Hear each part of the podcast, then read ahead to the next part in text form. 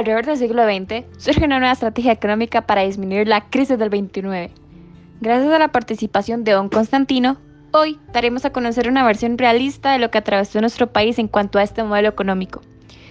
Con base en una experiencia y los con base, con base a su experiencia y los cambios que tuvo que atravesar. Así dicho, sean bienvenidos a El pueblo costarricense ante una crisis del siglo XX. Nuestras representantes están conformadas por Viviana Arias, Ana María Brenes, Fabiola Hernández y yo, Ashley Mora, la presentadora. Esperamos que disfruten este relato tanto como nosotras. Básicamente la temática de nuestro podcast consiste en la lucha de nuestra sociedad del siglo XX en Costa Rica. Esto en repercusión del modelo de sustitución de importaciones, donde se plantea una mirada al pasado para así analizar el presente y planear un mejor futuro.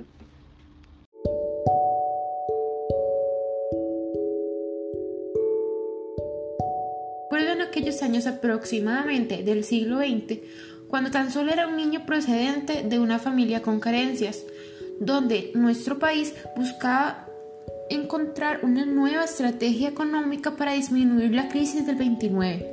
Con este recuerdo les quiero contar a ustedes y a mis hijos las experiencias que viví de cerca con este cambio de economía. Además, me gustaría contarles los acontecimientos sociales y las causas que propiciaron dicha crisis, así como consecuencias para mi familia y los demás costarricenses. Pero bueno, los tiempos han cambiado tanto. Recuerdo que cuando era un niño realizaba diferentes actividades como la recolección de café y la cosecha de banano. Estas eran los líderes de la economía. Sin embargo, entre 1985 y el 2000 se desarrolló la crisis del modelo agroexportador, por lo cual el Estado tuvo que implementar una nueva estrategia conocida como la sustitución de importaciones. Además, recuerdo que en ese año hubo cambios significativos muy importantes ocurrieron ventajas y desventajas. Sin embargo, y es por esta razón que comencé a observar los pequeños cambios a mi alrededor y cómo mi Costa Rica cambió drásticamente cuando se comenzó a implementar el modelo de sustitución de importaciones. Esta causa fue el mayor detonante de una de las mayores consecuencias de mi país, las cuales fueron, como dije anteriormente, beneficiosas pero también perjudiciales.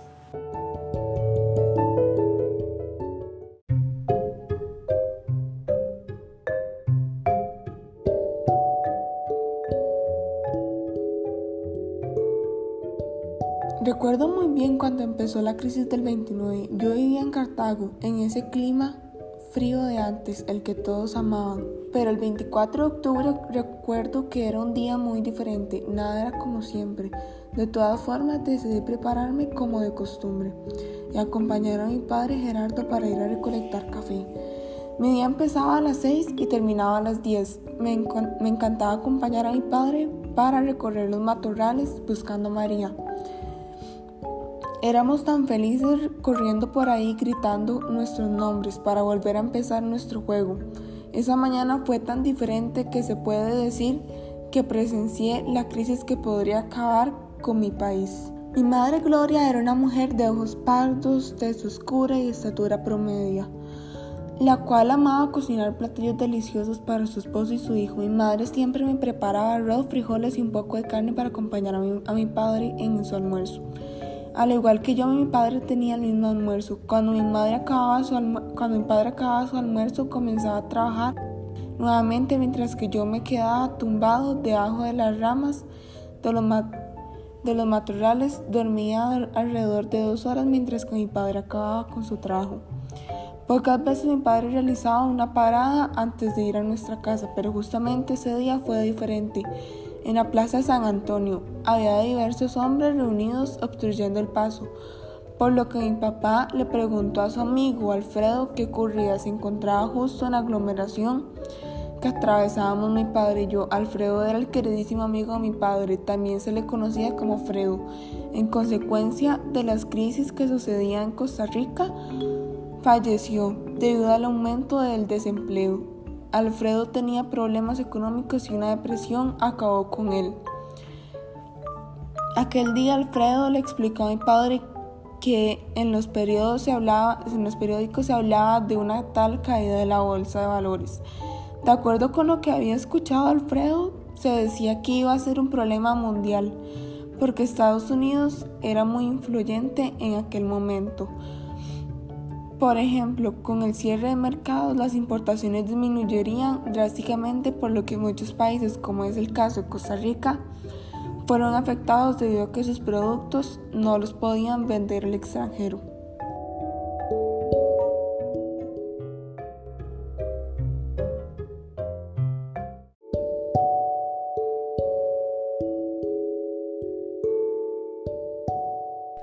De esta manera, Costa Rica cambió muchos aspectos y para un niño quizás no sería fácil comprender los términos tan complicados que se hablan por los medios de comunicación. Sin embargo, me puse a preguntar a las personas de mi alrededor en qué consistía esta problemática y por qué se decía que estaba ocasionando tantos estragos. De esta manera me di cuenta lo que pasó durante la depresión de los años 30. Fue la razón por la cual países tuvieron que enfocarse en el comercio local para sostener la economía del país a corto plazo. Además, en un periódico leí sobre el nuevo modelo de sustitución de importaciones. Decían que con este modelo se reactivaría la economía no solo en nuestro país, sino en América Latina y a nivel mundial. Para ello, en cada país se tenía que reemplazar los productos que se importaban produciéndolos en él y de esta manera se generaría más riqueza al no tener que pagar por estas importaciones. A mi corta edad, comprendí que un ejemplo de esto sería más barato como sembrar más café a mi pueblo para nuestro consumo en lugar de tener que comprárselo a otros. Mi madre solía tener una pequeña radio al lado de su cocina para tener compañía cuando mi padre y yo estábamos ausentes. Recuerdo una noche mientras cenábamos escuché en la radio la noticia de que en América Latina no daban abasto para continuar con la mano de obra de los productos importados, que ahora lo más importante era un consumo original de las materias primas y su industrialización, y que entonces significa disponibilidad para cada nación. Esta situación impactó a todos los ticos. En mi vecindario, por ejemplo, todas las personas se conocían debido a la pequeña población que habitaban en el barrio San Juan. Pero con la llegada de la crisis, las personas comenzaron a mudarse debido a la mala situación económica, a pesar de ser un lugar bonito para vivir. Mi amor platónico era María. Ella y su numerosa familia se tuvieron que mudar, ya que los costos de alquiler no les permitía el lujo de quedarse. Esto también le sucedió al cabo de unos meses. A muchos vecinos quedaron quedando nuestro barrio sin gente conocida.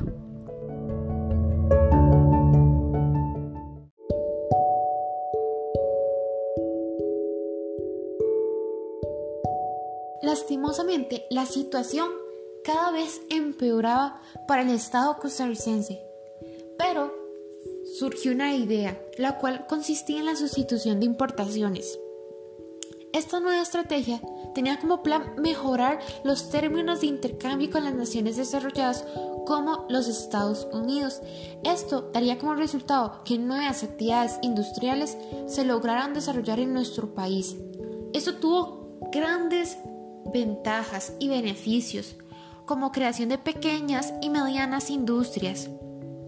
Aumentó el empleo, además se desarrollaron nuevas actividades productivas, hubo un mayor estado de bienestar y garantías sociales para el trabajador, mejoraron los salarios, también se aumentó el consumo en la sociedad y bueno, la prestación de los servicios básicos de educación y asistencia médica. Es decir, con todos estos increíbles beneficios que la sociedad costarricense comenzaba a tener, sería un cambio trascendental para nosotros, a pesar de que mi familia no poseía tantas riquezas nos vimos beneficiados, ya que esto me permitió ingresar a la escuela y lograr tener la profesión que siempre anhelé tener, la cual era ser ingeniero civil.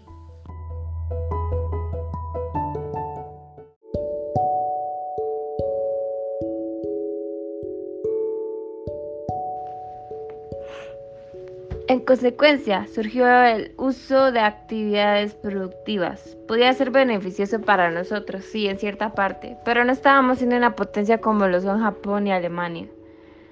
Mi hijo Felipe permaneció unos años en Alemania y él siempre me contaba que la tecnología en los países de primer mundo era muy predominante. Aunque siendo sincero, yo prefiero usar la radio de mi difunta madre, la cual me proporciona la información importante que necesito diariamente. Según lo que he recopilado, surgieron diversas consecuencias como lo es el aumento general de precios de bienes manufacturados, endeudamiento externo, pérdida de oportunidades de exportación, aparición de monopolios, desaparición de mecanismos de autorregulación del mercado y obsolescencia de las industrias locales a mediano y largo plazo. Todo esto debido a la masiva competencia y por lo tanto de la actualización económica. Hablando más en cuanto al desarrollo de las al desarrollo de los países de primer mundo que nos llevaban una ventaja, sí hicimos un gran sacrificio económico, ya que las empresas de nuestro país ni siquiera podían competir con las empresas de los otros países. Esos países desarrollados, a pesar de implementar esta alternativa, comprendieron que no siempre se va a poder mantener toda la producción en un solo país, ya que en algún momento se va a tener que exportar y los productos tenían que ser de calidad. En otras palabras, como decía mi padre, si se van a hacer las cosas, se hacen bien. Ojalá que Dios lo tenga en su santa gloria. Regresando al tema, eso también llega a afectar a los países, porque sus productos pueden ser vetados si no son de alta calidad, como por ejemplo el aguacate de México, que fue vetado de Costa Rica en las grandes cadenas de supermercados y restaurantes. Esos estándares de calidad tienen un gran impacto global, tienen un gran impacto global, ya que si no están bien hechos, se desperdician. Al final de cuentas, siempre veo todo desde una otra perspectiva. Lo que quiero decir es que las personas se van a esforzar por hacer y tener lo mejor. Esto no solo tiene repercusiones en el momento, sino también en el futuro, ya que la clase media está desapareciendo. Como siempre decía el tío Alberto, los ricos cada vez más ricos y los pobres cada vez más pobres.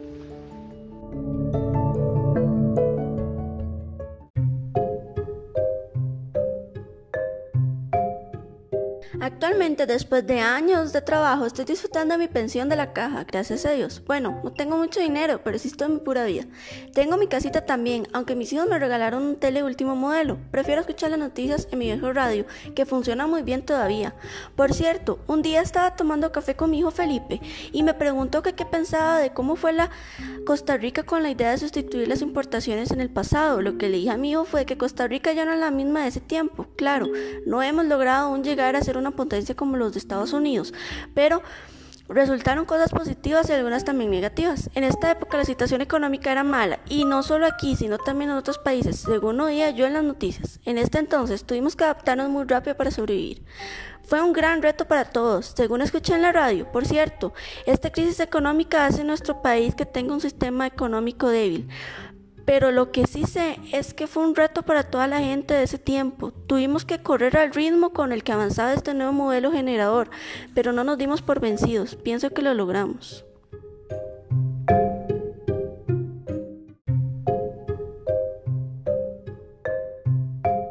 Concluir con el modelo de sustitución de importaciones tuvo consecuencias buenas y negativas, pero nuestro país se dio, se dio la importación interna, pero los países desarrollados impulsaron la competencia entre países de todo el mundo para sobrevivir al mercado interno y, aparición, y aparecieron los monopolios.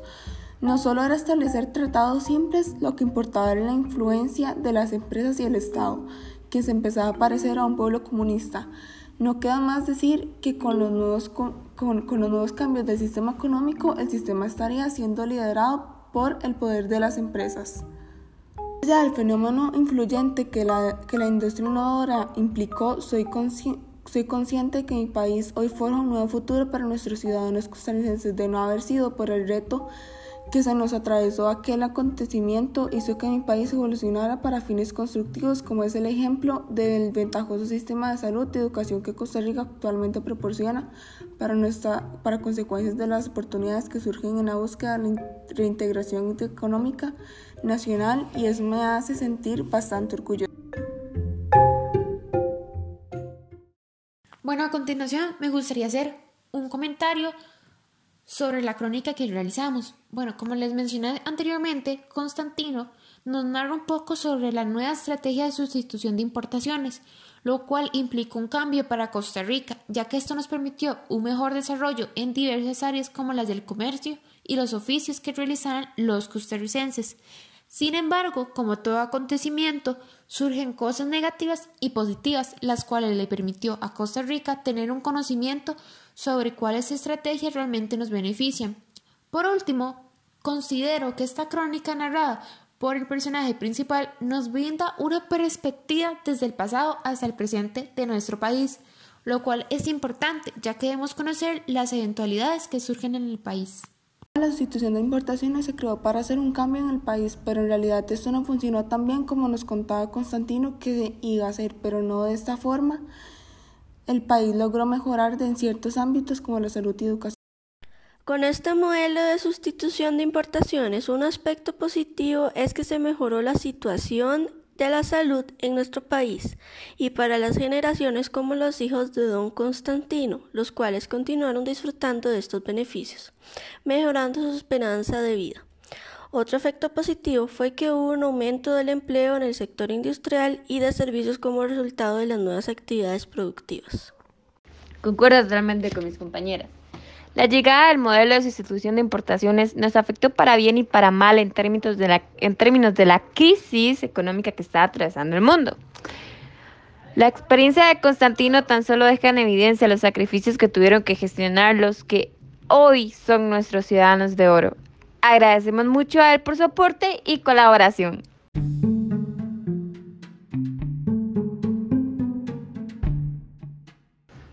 De esta manera se concluye la crónica. Precisamente la crónica tenía como objetivo principal sintetizar la información de la sustitución de importaciones, al realizar una narración por un personaje ficticio, agregando datos curiosos y experiencias por los distintos personajes. Lograría entonces facilitar la comprensión del lector, ya que brinda una perspectiva a lo largo de los años y los cambios que se han generado para Costa Rica. De este modo, diversos lectores, los cuales están estudiando este tema, podrán visualizar hechos de una manera interesante y así comprenderlo mejor. Nos despedimos con un cordial saludo. Muchas gracias por acompañarnos el día de hoy.